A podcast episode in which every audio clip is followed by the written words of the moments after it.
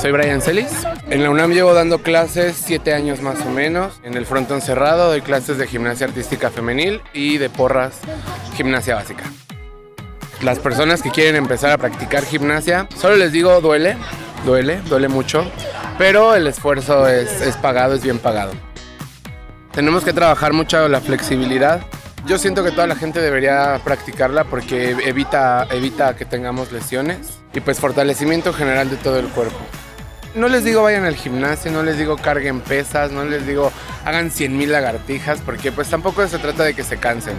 Vayan empezando su ritmo, vayan haciéndolo poco a poco, las lagartijas, las sentadillas, lo que aguanten o incluso pueden hacerlo jugando salgan a jugar, salgan a correr, salgan a brincar, eso también es una buena activación física.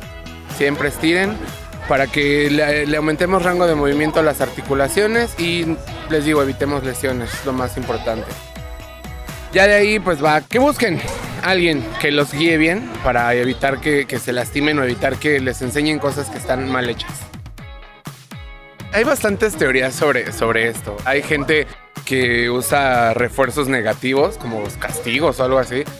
Yo en lo personal trabajo mucho con la voluntad de los, de los atletas. Tú quieres hacerlo, tú vas a lograr lo que tú te propongas y no hay una presión. Aquí yo no te estoy diciendo lo quiero para mañana o lo quiero para ayer. Todo evoluciona conforme el atleta se va sintiendo. Porque incluso cuando se frustran es cuando menos le salen.